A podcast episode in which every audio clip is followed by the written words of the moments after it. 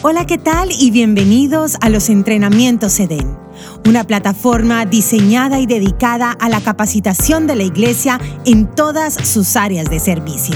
Así que sin más preámbulos, desde la bella Barcelona, les presento a Santiago Luque. Bienvenidos a nuestro octavo episodio de Entrenamientos EDEN, en esta serie en particular que son los entrenamientos para equipos de alabanza. La verdad que estamos muy, pero muy contentos y agradezco a todos por sus comentarios, por los mensajes que me han enviado. Eh, el séptimo episodio fue bastante particular porque tuvimos nuestro primer bonus track. Y digo primer porque, bueno, la idea es poder tener algunos invitados más que nos enriquezcan las diferentes temáticas que estamos abordando.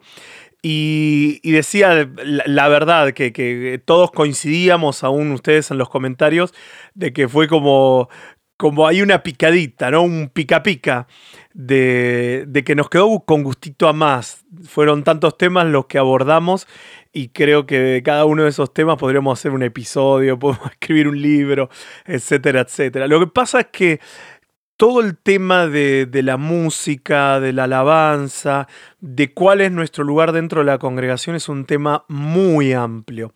Y aprovecho para decir también de que todo lo que estamos exponiendo en estos podcasts no queremos que sea la verdad absoluta, sino que es simplemente granitos de, arena, de arena que están colaborando con la construcción de un entendimiento, ya que no hay un ABC ni en la Biblia, ni, en ningún lado que me diga, bueno, tenés que hacer esto, tenés que hacer este otro. Entonces vamos interpretando con la guía del Espíritu Santo cuál es la función de la música y de los equipos de música en la vida contemporánea que hoy tenemos.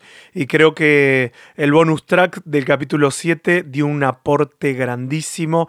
Podías traer muchas cosas, pero bueno, si no lo escuchaste, te animo a detener este podcast e ir para atrás y escuchar el anterior porque fue, fue muy rico y, una vez más agradezco al, al pastor Jonathan Lara. Muy bien, entonces entramos en nuestro octavo episodio, en nuestro tema número 6 de los entrenamientos para equipos de alabanza, donde mm, vamos a abordar el tema de la composición.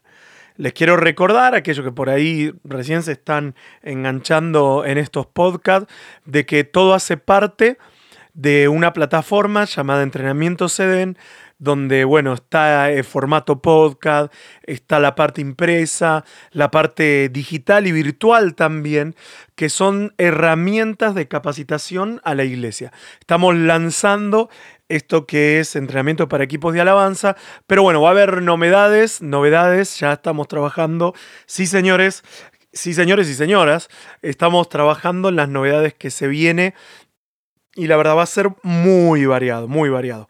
Eh, responde un poco a nuestro llamado personal como familia, pero también a un tiempo de Dios y a una demanda del Señor para, para esta generación. Así que muy bien, nos metemos una vez más, one more time. Eh, vieron mi inglés impecable, mi inglés, y me hizo acordar a una canción de mi adolescencia, eh, creo que se llama la banda Os Paralamas o no sé qué cosa. Bueno, fuera de nosotros el mundo, vamos. Eh, entramos en el tema la composición. Y, y pensaba al abordar este tema de que como iglesias siempre hay como una corriente que, predomina en, nuestras congregaciones, en los equipos de alabanza, y, mayormente vos podés estar, y los que tenemos el privilegio de, visitar varias congregaciones al año, podés estar yendo de una congregación a otra, es más, hasta a veces cambia el idioma, y, y un poco como que se va respetando la corriente o el oleaje o, lo que viene eh, eh, en el momento. No quiero hablar de modas porque creo que no nos manejamos por modas, pero sí ha habido diferentes oleajes, diferentes moveres, diferentes, diferentes, no sé, tendencias, movimientos a la hora de hablar de, de las composiciones y estas son las que entonamos en nuestras reuniones, ¿no? nuestras congregaciones. Tomo agua. Y pensaba que mi niñez fui cultivado con los conocidos como himnos. Esas canciones larguísimas, unas composiciones magistrales, con una armonía, la verdad, tremenda, pero también con unas letras llenas, llenas de teología. Eh, estaban los himnarios, y depende si tu rama o tu origen era bautista o pentecostal, había dos tipos de himnarios.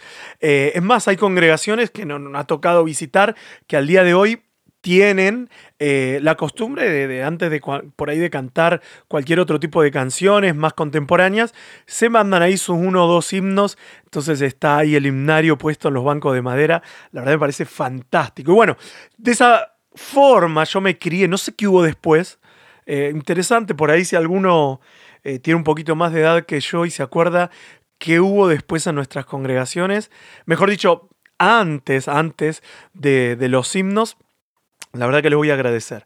Pero hablando del después, creo que después de esas composiciones tan teológicas y que en cierta manera em, apartaban del entendimiento un poco al nuevo creyente, alguien que venía a, nuestras reuniones claro, no entendía nada de qué están hablando.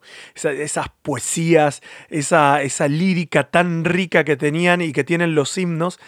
y, creo que acompañó un poco el movimiento de campañas sobre todo en Latinoamérica, donde empezaron los famosos eh, coritos, los coritos. Y que eran, a ver, eran, eran canciones bien cortas, de sencilla interpretación. Em, a ver, y hubieron varios referentes de América Latina que, lo incorporaron en sus, en sus cruzadas, campañas evangelísticas. En lo personal, eh, me tocó participar en varias, por, por varios tiempos, eh, como músico de las campañas del evangelista Carlos Anacondia. Y es increíble, yo no sé cuántos años el Señor le está permitiendo tener de ministerio, yo creo que deben ser más de 30 años, y, o más, más, pues seguramente más, debe estar por los 40, y cómo se siguen cantando las mismas canciones y cómo la gente sigue teniendo la misma reacción. Y son canciones de letra simple, de música muy popular, que, cualquiera las puede entender, son pegadizas. Eh, a ver, me acuerdo de mis compañeros de, colegio que un poco me gastaban, que vos vas a la iglesia, el clásico bullying de, hace algunos años atrás, porque no compartían la religión, según ellos, ¿no? La religión de, que compartía la mayoría. Y alguno habrá ido a alguna campaña o en alguna no sé, en alguna ciudad turística, vieron que siempre se acostumbra en vacaciones a hacer campañas evangelísticas y se aprendía los coritos y me cantaban los coritos en el recreo. Y bueno, a mí mucho no me importaba, pero hablaba un poco de, cómo eran de fácil aprendizaje, que alguien que simplemente pasaba se podía aprender eh, esos coritos. Y bueno, y después llegó el movimiento eh, recuerdo año 90 y qué, 96, 97, 98, un movimiento llamado Alabanza y Adoración, donde hubieron varias producciones, me acuerdo de una producción, em, era el color del cassette, sí, estoy hablando de cassette, y si alguno de los chicos que me está escuchando no sabe lo que es un cassette, se lo pueden googlear, eh, que se llamaba Proyecto AA y creo que el color era como unas olas, era una cosa así, eh, un fondo medio celeste, verdoso, con letras, la A y la A, que significan alabanza y adoración, eh, eran medias naranjas, con un bordeado blanco, la verdad lo tengo bien presente. Pero bueno, fueron canciones que creo que estaban en el medio, no eran sencillas, eh, no eran tan populares, pero tampoco eran tan complejas como los himnos, pero sí apuntaban a, por ahí un entendimiento mayor de, la iglesia. Llevaban a tiempos como lo que conocíamos, ¿no? Tiempos de intimidad, tiempos de cantos congregacionales, a tener una relación bien profunda con el Señor. Y la verdad que fue fantástico todo ese movimiento y hay congregaciones que lo siguen viviendo de esa manera como en los años 90. Ahora, a medida que pasaron los, diferentes oleajes eh, en nuestras canciones dominicales, eh, después pasaron, por mencionar algunas, me acuerdo todo un movimiento de canciones de guerra espiritual. Después cuando hubo todo un movimiento profético, eh, bueno, los altares públicos, canciones de un fluir, con un fluir espontáneo, y, ahí la cuestión era de que si fluías o no fluías, y varias cosas que en algunas son teologías que, no digo con esto, a ver, no digo que estén mal, sino son movimientos del Señor que han traído, creo, mucho renuevo a la iglesia, pero muchas veces son, fueron por ahí más eh, cosas que no, no, están en la Biblia literalmente, sino fueron interpretaciones, hay versículos bíblicos y demás.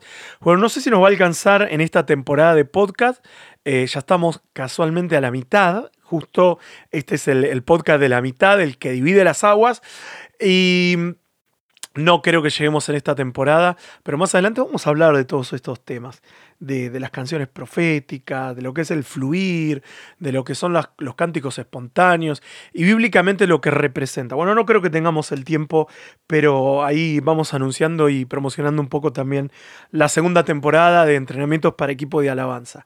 Pero viendo hoy en día, eh, tenemos en las diferentes latitudes, eh, que predominan por ahí canciones compuestas en inglés. Y, vuelvo a decir, no es que estén mal, eh, las considero fantásticas y son de mucha riqueza musical, poética, hasta teológica me atrevería a decir. Pero, y es acá lo que quiero plantar, plantear, que somos varios los que estamos teniendo un sentir y creo que es una convicción del espíritu de creer que viene un resurgimiento de la composición en la iglesia local. Fíjense que la mayoría de los episodios del podcast siempre trato de llevarlos a la iglesia local. Y es un poco de expresar este sentir, donde Dios está empoderando la iglesia local. Con esto no estoy diciendo que toda la iglesia tiene que tener un CD ni sus propias canciones, pero como vamos a ver, creo que en el episodio que viene, entendiendo las canciones como una herramienta de colaboración a la visión, de colaboración al perfeccionamiento de, los creyentes, eh, como una herramienta por ahí hasta teológica, podríamos denominarla, creo que tienen que haber composiciones tarde o temprano que representen y que tengan el ADN y la identidad de la iglesia local. Y alguno que me está escuchando podrá pensar, pero en mi iglesia somos dos nada más, yo toco la guitarra y el otro canta. No, no, eh, todo a su tiempo, ¿no? Aunque Dios puede hacer algo con cuatro acordes y la historia nos los ha demostrado, con alguien con una guitarra y cuatro acordes Dios puede levantar algo glorioso. Pero no hablo tanto de exportación, de que, bueno, vamos a hacer canciones para que las canten todas las congregaciones, sino eh, bajo ese parámetro y ese punto que acabo de mencionar. Canciones que sean una herramienta y que colaboren con la construcción em, integral de, de, la iglesia local, lo que Dios está haciendo con la iglesia local, con mi comunidad local, con tu comunidad local. Y creo que Dios está llevando y el Espíritu nos está llevando a ese resurgimiento. Lentras que, me atrevo a decir también, ¿no? Que se canta en un idioma nativo. Está todo bien con los, las bandas y los equipos que Dios está levantando sobre todo de habla inglesa, son increíbles, nos inspiramos, los admiramos, pero, pero, pero creo que se viene ese resurgimiento y vuelvo a decir, no lo creo yo, solo yo, sino que hay varias personas que, están teniendo el mismo sentir, que se van a levantar composiciones en idiomas nativos y me agrego a decir con estilos nativos y aún con instrumentos autóctonos. es fantástico los pads, todos los efectos que están teniendo. Eh, y también, a ver, eh, iba a hablar de la guitarra, ¿no? Los efectos de la guitarra. Pero también así como hubo moveres de, canciones, también hubieron moveres de instrumentos. En lo personal, soy músico y mi instrumento eh, principal es el saxofón. Y me acuerdo de los 12, o capaz que antes, estar estudiando, después fui al conservatorio. Y hoy quiero meter el saxo en, en, alguna de las canciones contemporáneas y no tiene nada que ver, porque claro, en, ese, en esa época eh, cuando yo me, entusiasmé con el saxo y ha sido un instrumento que me ha dado muchas satisfacciones. Claro, estaba muy en auge tener saxo en, la congregación.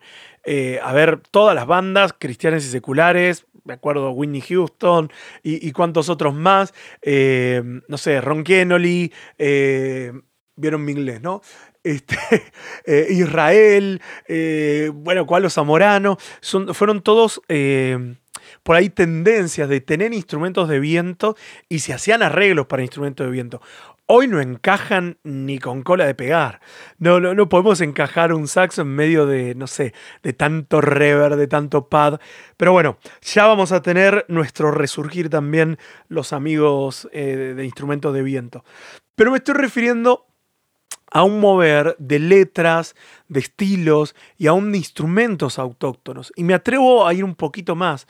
Gente que va a descifrar del cielo diseños de instrumentos que aún no han sido construidos. Eh, y esto miren, si alguien lo quiere abrazar proféticamente y si has estado teniendo este sentir, quiero animarte a que me escribas por alguna de las redes sociales porque mm, eh, creo que Dios está trayendo, permítanme eh, explayar un poquito en esto y continúo con el tema de la composición. Dios está trayendo un resurgir y una redención de las culturas. A veces hemos estado tan enemistados con las culturas. Claro, aprendimos de que el Evangelio no es una cultura, el Evangelio es una naturaleza, pero las culturas donde hemos sido insertados, eh, ha habido una riqueza y si entendemos de que todo es inspirado por Dios y todo es creado por Dios, esas culturas que han sido, no sé, usadas para adorar eh, la tierra, el sol, eh, las tribus o, los antepasados nuestros han, usado para alabar eh, tantas otras cosas que nada tiene que ver con el foco de, Dios, con el foco de, Cristo, del Espíritu Santo, eh, creo que tiene que ver un punto donde se van a redimir. Miren, hace algunas semanas atrás tuve un Zoom con unos amigos de Bolivia que le mando un saludo a Álvaro, a, Fernando. Eh, y bueno, ellos me invitaron a participar, a tener una charla ahí con su grupo de alabanza. Y, y mientras estaba hablando con ellos sentí pero muy fuerte de declararles, y específicamente yo estaba declarando sobre ellos y sobre Bolivia, pero lo considero sobre muchas culturas que también son ricas, como la cultura boliviana, como México, como, no sé, Brasil, Paraguay, eh, bueno, culturas que vienen de este lado también, eh, como España, Italia, donde tienen una cultura musical tan rica y parece que los cristianos siempre estamos mirando lo otro en vez de que Dios nos use como agentes de redención para las culturas. Y creo, creo en un grupo de, locos y, algunos de esos locos por ahí me están escuchando porque hemos hablado de este tema, donde Dios nos permita desarrollar un modelo de casa de arte donde podamos multiplicarlo hasta donde Dios nos permita y que sea un poquito eh, eh, este fin, ¿no? De, utilizar a las artes como una herramienta para redimir las culturas y para dar a conocer a Cristo. Así que si vos sos uno de esos artistas, eh, no sé, gente, hablo de gente que talla, no sé, la madera, escultura, pintura, luthiers, etcétera, etcétera, todas las expresiones de arte. Ahí te animo a que, a que me contactes porque somos varios los que estamos teniendo este sentir. Y si ahí, mira, mientras estoy hablando, hay algo que está sucediendo en tu interior, contactame y, y nada, nada, de algún momento Dios nos va a unir y sé que, que vamos a trabajar juntos. Así que bueno, les decía que, que creemos en esa redención Creemos en ese tiempo donde se viene eh, una, una composición que literalmente viene del espíritu. Y quiero con este capítulo, con este episodio, poder abrir a todos los que nos están escuchando un poquito el grifo, la canilla de, de, la composición, que nos animemos a componer, en este espíritu de que creo que viene un protagonismo de la iglesia local, que nos animemos a, a no sé, escribir letras, a escribir melodías. ¿Saben la cantidad de gente que me, que me he encontrado que tiene letras guardadas y nunca las, las expusieron? Porque claro, por ahí les parecen que están media feas. Son, y sí, hay composiciones que la verdad a mí mismo me han salido muy feas. Que son por ahí más para un ámbito, no sé, personal, de, de ahí conmigo, con el Señor. Pero hay otras que, necesitan ver la luz. Necesitamos exponerlas congregacionalmente. Y creo y, oro porque este episodio y y nada más allá de un podcast, eh, pueda ser un, activador de eso, un activador de compositores, de gente que se anime a expresar a Cristo en letras, en músicas. Bueno, específicamente estamos hablando de equipos de, de alabanza de una congregación, ¿no? Pero lo podemos ampliar a todas las artes. Y rogamos al Espíritu Santo que nos sumerja en una temporada donde podamos escuchar su voz como nunca antes. Y como fruto de, esa relación de estar escuchando la voz, surcan, surjan composiciones que el mundo nunca escuchó, que sean de edificación para su iglesia y para los perdidos. Esa es nuestra oración. Ahora bien, lo primero que puedo preguntarme es, eh, bueno, ¿cuál debe ser el origen de la composición? Eh, los artistas hablan de la musa, lo que los inspira, y, siempre que hablamos del origen, estamos hablando de volver al original. Y, hemos mencionado el Salmo 87, cuando el salmista dice, en ti se encuentran todas mis fuentes, en ti se encuentran todos mis orígenes, dice otra expresión. Ahora entendemos, y acá estoy enlazando un poco el capítulo anterior, eh, cuando hablamos de árbol de vida, em, de que nuestras composiciones no pueden ser de un origen 100% almático. Sí entendemos que la canción es una herramienta que colabora con la perfección de la iglesia, con la perfección de los santos. La composición no puede venir de una vida almática. Están bien las composiciones almáticas y una de las cosas que siempre dicen los artistas es que el arte es para conectarse con el alma y lo entiendo hasta un cierto punto. No estoy diciendo que están mal las composiciones que, no sé, eh, declaran amor o que vienen de una experiencia personal. Están bien para un tiempo. Pero, y quiero dejar este punto bien en claro, creemos de que este es un tiempo donde la iglesia tiene que ser perfeccionada en su espíritu. ¿Sí? Y para ser perfeccionada en su espíritu necesitamos tener composiciones del Espíritu, no composiciones almáticas, y, ya lo he dicho anteriormente, si cantamos almáticamente, si predicamos sermones almáticos que todo el tiempo estén 100% enfocados en el ser humano, si nuestras reuniones giran en que las personas se sientan bien, y no estoy diciendo que esto esté mal, si no estoy hablando de prioridades, eh, ¿qué es lo que voy a tener? Tarde o temprano vamos a estar en presencia de una iglesia almática porque estoy alimentando, recuerdan, ¿no? El árbol del, del, conocimiento, de la ciencia del bien y del mal. Y necesitamos alimentar espiritualmente a los creyentes que el Señor ha depositado en, en nuestras manos. Ahora, la composición, y esto lo subrayo, debe estar basada en la revelación de Cristo, poniéndolo a Él como el centro y como fundamento. Vuelvo a repetir, la composición debe estar basada en la revelación de la persona de Cristo. Y esta palabra revelación eh, va a comenzar cuando hablamos de composición, va a comenzar a tomar un poco más de protagonismo. La palabra revelación, palabra que a veces nos parece media mística, ¿no? Cuando alguien habla, no, el Espíritu me reveló y el Señor me reveló. Vos decís, ¿qué le pasó? Se puso en trance, se le dieron los, los ojitos vuelta para atrás, empezó a levitar. Y no, la revelación debe y tiene que ser una experiencia cotidiana en todos los creyentes. Una revelación es el descubrimiento o, o manifestación de algo secreto, oculto o desconocido. Y la composición tiene y debe ser producto de una revelación de Cristo. Me, encanta Mateo capítulo 16, verso 15 al 17, para aquellos que hacen los deberes y sí anotan, cuando el mismo Jesús, ¿no es cierto?, le pregunta a sus seguidores y, primero le pregunta, ¿quién dice la gente que sos? uno responde, y Moisés, Abraham, alguno de los, de los padres, de los profetas. Y, dice, ¿quiénes piensan ustedes? Qué interesante, ¿no es cierto?, que a Dios le interesa saber qué es lo que pensamos de Él, qué es lo que pensamos de quién es. Y, Pedro es, fantástico, Pedro, porque Pedro una de cal y una de arena, así como metía la pata, así el tipo tenía unas expresiones y unos momentos donde lo ponían en el top de los discípulos y él le responde, eh, le responde, Señor, tú eres el Cristo, el Hijo del Dios viviente. Claro, para nosotros es fácil porque conocemos el final de la historia.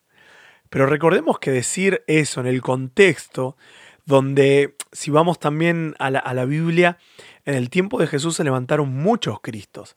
Esos son los que se denominan los anticristos de la época. Eh, después de Cristo y paralelamente se empezaron a levantar mucha gente diciendo que eran los Mesías y diciendo que, venían a salvarlo del, Claro, estaba el contexto preparado, ¿no? Venían a salvarlo de, la subyugación del imperio romano a, los hebreos, a los israelitas. Y, y, Cristo, obviamente que no era uno más, era el Mesías, era el enviado, era el Salvador, era Emanuel, pero era difícil para los discípulos entender eso. Recuerden que al principio grandes multitudes iban con él y después la popularidad de Jesús comenzó a menguar. En un momento Jesús va con los discípulos y dice, muchachos, eh, si quieren váyanse, porque nadie los obliga, estoy poniendo palabras mías, ¿no? Pero si ustedes quieren ir en pos de ellos, sigan. Un momento Jesús se paró con la grande multitud y le dijo, ustedes me siguen por los panes y los peces. Eh, no era tan popular. Al punto de que Juan el Bautista le viene a preguntar, ¿eres tú? Después de que Juan escuchó la voz del cielo diciendo, este es mi hijo amado, le va a preguntar y dice, ¿eres tú? Tenemos que esperar a otro. Eh, entonces, dentro de ese contexto, recuerden cuando Jesús muere, resucita y se aparece a sus discípulos, que Tomás tuvo que decir, no, yo si no toco la herida, no lo creo, no me la creo. Esta no me la creo, yo lo vi morir. Y dentro de ese contexto, Pedro responde algo que no era una obviedad. Él dice, tú eres el Cristo, el Hijo del Dios viviente. Por eso que Jesús le dice, bienaventurado, eh, eres Simón, hijo de Jonás, porque no te lo reveló carne ni sangre. Todo esto no lo dijiste ni por lo que leíste los profetas en la Biblia, no lo dijiste por lo que yo te digo, no lo, no lo dijiste por algo natural, sino que te lo reveló mi Padre que está en los cielos. Y esa es la revelación. La revelación, fíjense que Pedro no empezó a levitar, no dio vuelta a carnero, nada por el estilo, sino simplemente declaró lo que había sido manifestado en su estado interior. Y esa es una, esa es una revelación. Es ver algo que podés saberlo con anterioridad, antes de haberlo visto o antes de vivirlo humanamente. Y eso está al alcance de cualquiera de nosotros. No hay que ser un profeta, no hay que tener ningún título dentro de la congregación, sino que la vida cristiana se trata de descubrir, y las prédicas, los podcasts, las canciones son herramientas que nos ayudan a eso, a descubrir quién es Cristo. Por eso esa pregunta de, Jesús, eh, ¿quiénes creen que soy? Y lo que tenemos que descubrir es eso, quién es su persona. Y nuestras composiciones tienen y deben estar basadas en el descubrimiento de su persona. Hablando de revelación, eh, se me viene un poco el legado familiar y, mi papá, el pastor Antonio Luque, que si me está escuchando le envío, le envío un abrazo enorme, estamos separados por, eh, no sé, 13.000 kilómetros de distancia. Y, bueno, él antes de dedicarse de lleno al pastorado, eh, tenía su trabajo como fotógrafo fotógrafo. Trabajó en varias revistas y demás, también en imprenta, haciendo colorimetría, etcétera, etcétera. Y me acuerdo que él nos explicaba de chicos cuál era el, el proceso para revelar una foto. El cuarto oscuro, la lámpara ahí roja o azul, los líquidos, las fotitos colgadas en los broches. Eh, y bien interesante, y me acuerdo hablando de, de mi familia, las vacaciones cuando niños, y acaba de delatar un poquito mi edad, aunque ya se las dije, pero en mi época no había, ni de adolescente ni de joven, aunque sigo siendo joven, este, no había las máquinas digitales. Hoy sacás fotos hasta con un reloj, podés sacar fotos. No estaba el acceso a la tecnología como la, la tenemos hoy, sino que existían las máquinas de fotos con el rollo de foto. El rollo de foto de 35 milímetros y creo que el otro era de 110. Eh, y claro, eh, eh, me acuerdo, a ver, para, me acuerdo, se me vienen imágenes. Eh, la camarita larga, que era como un ladrillito así negra, que uno le hacías y traía una cordita para atártela, esa era lo más. Si tenías esa cámara alargada, era muy top, que tenía el rollo, era como dos tamborcitos que lo metías. Me acuerdo las fotos venían de 35 fotos, de 40 fotos. Este me parece que era de 110 milímetros, y la memoria no me falla. Y alguno de mi edad se acordará de esto. Claro, vos te ibas de vacaciones o te ibas a un congreso y vos sabés que tenías 35 fotos o 40 a, lo sumo. Y a lo sumo, si tenías algún ahorro, tenías algún rollo por ahí dado vuelta, eh, encanutado, escondido para que nadie no los vea. Y a ver, ibas a un congreso y te querías sacar fotos con la gente que conociste, no sé, de otra ciudad, de otra iglesia. O si ibas de vacaciones, la clásica foto en la playa, la clásica foto viajando. No existían las selfies, uno tenía que quedar afuera sí o sí. Y, em, a ver, era muy interesante volver y ahorrar el dinero primero para ir y llevar el rollo de fotos a la cámara, a la, casa de fotografía, donde lo metían en una cámara que después salían unas máquinas que lo revelaban y te lo hacían 24 horas, pero normalmente tardaba entre 7, si bien digo, 7 y 15 días en entregarte las fotos. Y me acuerdo que ibas a preguntar, nosotros teníamos la casa de fotos al lado de nuestra casa. Y le íbamos a preguntar, lo conocíamos al, al fotógrafo, se llamaba Vadillo, Vadillo. Si alguien de Dolores está escuchando, se acordará. Este, y le decíamos, Buddy, eh, ya está la foto. No, no, muchacho, todavía no está. Habían pasado siete días. Nosotros queríamos ver las fotos. Y como era de confianza, a veces nos mostraba los negativos. Y lo poníamos a la luz y se veía una cosa horrible ahí, todo como. Pero, todo manchas, ¿no? Pero, uy, ya vi, no, y hay una foto que está buenísima. Veníamos contando, esperando y metiéndole un poco de presión a, a, a para que nos revele la foto rápida. Y cuando nos las entregaba, era no la podía abrir solo, tenía que llegar a casa y abrirla con la familia, porque era de mala educación ver la foto antes que todos. Y a, ver, entre paréntesis, hay gente chico que me está escuchando que dice que está hablando este señor, cierro el paréntesis, pero hay gente que sí sabe de qué estoy hablando, no se hagan los jóvenes. Eh, y llegaba y abrías eh, era un sobrecito amarillo, me acuerdo, Casa Kodak, había uno verde también, lo abrías y sacabas la foto, que tenía un olor bien particular. Y algunas venían medias pegadas porque estaban medias fresquitas. Y claro, te salía una foto al techo, otra foto borrada, borrosa, otra foto, no sé, a los pies, otra foto con los ojos así tipo murciélago, todos los ojos rojos, no existía el proceso de corrección digital. Y bueno, de ese rollo de 40, de 40 fotos sacaba, no sé, 15. Y la otra era un desperdicio, pero no te daban ganas de tirarla porque te había costado. Bueno, ese es el proceso de revelación. Es un proceso donde hay algo oculto, y hablemos ahora y llevémoslo a, nuestro contexto, hay algo oculto de la persona de Cristo que necesita ser revelado. Y ser revelado no tiene que ver con entenderlo. Es una actividad que sucede en nuestro interior. Es como cuando te cae la ficha, espero que se entienda esta expresión. Cuando, no sé, hay un versículo bíblico que lo lees, lo lees, lo escuchaste predicar 30.000 veces y en un momento te cae la ficha y decís, es verdad. Jehová mi pastor, nada me faltará. Es decir, lo venías escuchando desde kinder y, hoy con 40 años decís, es verdad, ahí se te reveló, se te reveló. Y, y vuelvo a decir, no tiene que ver con, con la cantidad de prédicas que escuches, la cantidad de prédicas no es igual a la cantidad de revelación que tengas en tu vida, sino tiene que ver con una obra del espíritu, de en otro momento podríamos hablar de esto, ¿no? Pero de sensibilidad, de hambre por, por que el Señor nos hable, por tener su voz, eh, en un estado y en una preparación de la persona, y también con la voluntad del Señor de, de ser revelado, ¿no? Y y creo que cuando se encuentra eso, ¿no? Mi disposición y la voluntad de Dios es increíble cuando vamos entendiendo y vamos viendo un poquito más de la persona de Cristo. Y esto me lleva inevitablemente a Apocalipsis, capítulo 4, verso 8. ¿Se acuerdan de esta historia donde había cuatro seres vivientes que eran bien particulares, pero que todo el día no cesaban decir, Santo, Santo, el Señor Dios Todopoderoso, el que era, el que es y el que ha de venir?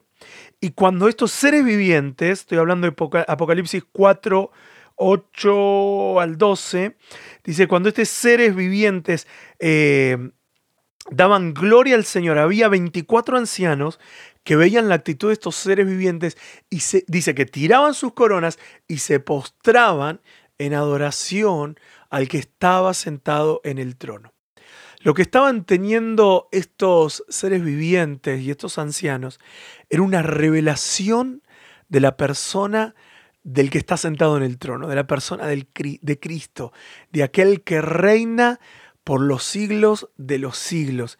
Ellos cada vez que levantaban sus rostros veían una fase, eh, eh, es como mirar una montaña, vos vas girando alrededor de una montaña y vas viendo algo diferente todo el tiempo. Y cuando lo veían, caían en, alabanza, como caían eh, estos seres vivientes diciendo santos, santos. Y los ancianos dicen que se postraban, caían en un estado de adoración cada vez que se les iba siendo revelada un poquito más de la persona, de aquel que está sentado en el trono. Y ese es el proceso de composición. No vamos a hablar de técnica de composición. Eh, puede haber mil técnicas. Eh, no tiene que, ser simplemente como la tienen algunos amigos, que para mí son unos extraterrestres, porque dicen, no, iba en el colectivo, iba en el transporte público, ahí eh, encerrado en lo mío, y empecé a escuchar un coro de ángeles que cantaban tal cosa. Y bueno, a algunos les pasa, pero a los que somos humanos, A veces no nos pasa eso. A veces son composiciones con intención, donde tengo que, que sentarme a poder describir y a escribir con un poco más de poesía lo que el Señor me está hablando, esa revelación que el Señor está transmitiendo a mi vida. Y se vale. Hay muchas técnicas de composición, otro tema para por ahí, otro, otro, otra serie de, no sé, de equipos de alabanza, hablando de composición y demás. Hay muchas técnicas de composición que valen, pero acá lo importante no es la técnica, no es si te pones en trance, no es si escuchas a ángeles, sino cuál es el origen. El origen tiene que ser cuando hay una revelación del Señor, de Cristo sobre mi vida, ahí me estoy conectando a la fuente con esa revelación, me estoy conectando a ese original y eso necesito expresarlo. Eso tiene y debe de ser expresado. El origen de toda composición, vuelvo a repetir, debe ser la revelación de Cristo en mi vida. No tengo que componer, eh, o, vuelvo a decir, dentro de, de esta línea de canciones que edifiquen, canciones que sean una herramienta para el cuerpo de Cristo, es interesante entender y ver que no es lo mismo componer desde una experiencia personal que desde una revelación. Eh, ¿Se acuerdan eso de, no, estaba triste, estaba en un bajón de mi vida, no sé, me quería suicidar? Y cuando estaba ahí, el Señor me dio esta, esta canción. Ahora, no es lo mismo componer, y, la canción súper almática, ¿no? No es lo mismo componer de una experiencia personal que de una revelación del Señor. Y una revelación puede ser en la mejor temporada de tu vida o en la peor temporada de tu vida, pero si, el, si es fruto de una revelación, esa es la que vale. No es lo mismo componer de un momento de tristeza o desde un momento de alegría o componer desde una perspectiva parecer, lo que a mí me parece. O componer desde mi inteligencia solamente o desde mi poesía o componer desde versículos bíblicos. El que mis canciones tengan versículos bíblicos no necesariamente está manifestando una revelación.